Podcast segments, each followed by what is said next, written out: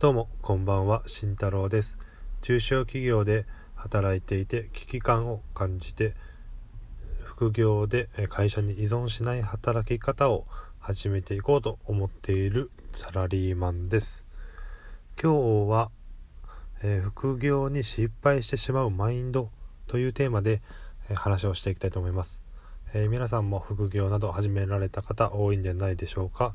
私自身も、えブログなど始めてみました。まあ、アフィリエイトの、えー、広告収入を得ようと思って頑張ってみましたが今、えー、15個の記事15本の記事を書いてようやく、えー、初めてクリックされたっていう状態ですねまだ広告収入を得るっていう段階その一歩前の段階のクリックがようやくされたっていうような段階ですまあ一応クリックされても嬉しいのはあるんですけどもまあまだまだ先は長いなという形でまあこれからもちょっと頑張っていこうと思っていますまあその中でいろんな、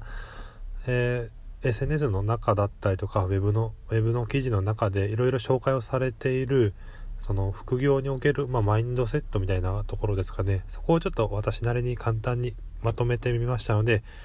えー、今日はその副業に失敗してしまうマインド3つ紹介していきたいと思います。えー、と結論から言いますと1つ目は目先の成果に、えー、気を取られているということ。2つ目承認欲求を求めているということ。3つ目優先順位を考えない。この3つだと思います。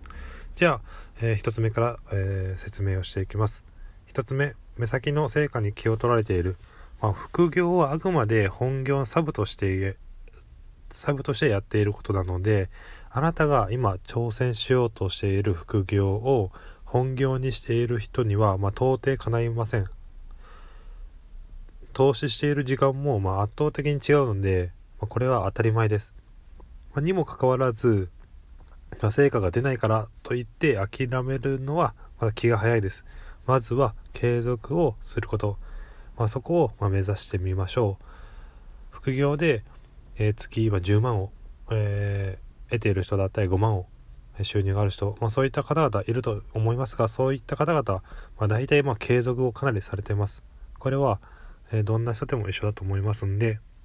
しっかりまずは継続をしていきましょう。では2つ目。承認欲求を求める。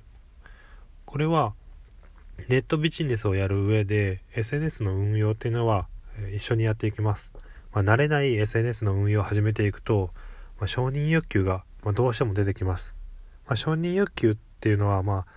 もう誰かに認めてもらいたいとか、まあ、いいねを押してほしいというような、まあ、感情ですよね。まあ、これって、まあ、人間としては当たり前のことなので、まあ、あって当然です。でも、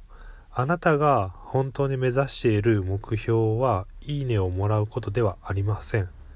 おそらくほとんどの人が稼ぐために始めた始めたはずです認めてもらうために行動するのではなく稼ぐための行動を積み重ねましょう。1円でもいいのでまずは稼ぎましょう。ということです。で3つ目。優先順位を考えない。これは、まあ、新しいことを始めた時には、まあ、時間が足りなくなるっていうのはあ、まあ、当たり前です。まあ、何かをする時には時間がま資源となっているので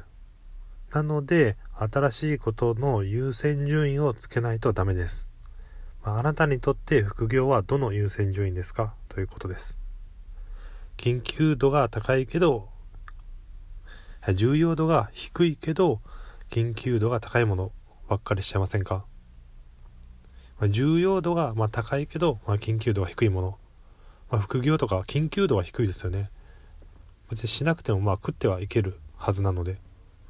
なのでそういったところがまできてないんじゃないでしょうかということです。副業は、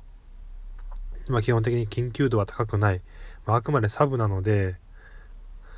あのそそういったま考えというか、えー、なかなか、えー、できないという優先順位を下げがちです、まあ、でも、まあ、今後の自分の資産を作っていく上で副業っていうのはすごく重要だと思ってます。重要度はかなり高いです。なので、優先順位を見極めて、えー、やっていかないといつまでたっても変わりませんということです。はい。じゃあまとめとして、えー、副業をやる上で、まあ、重要なマインドは、まあ、継続行動優先順位、まあ、ここなのかなと思っています。まあ、いろんな方が、まあ、言われているとは思いますので、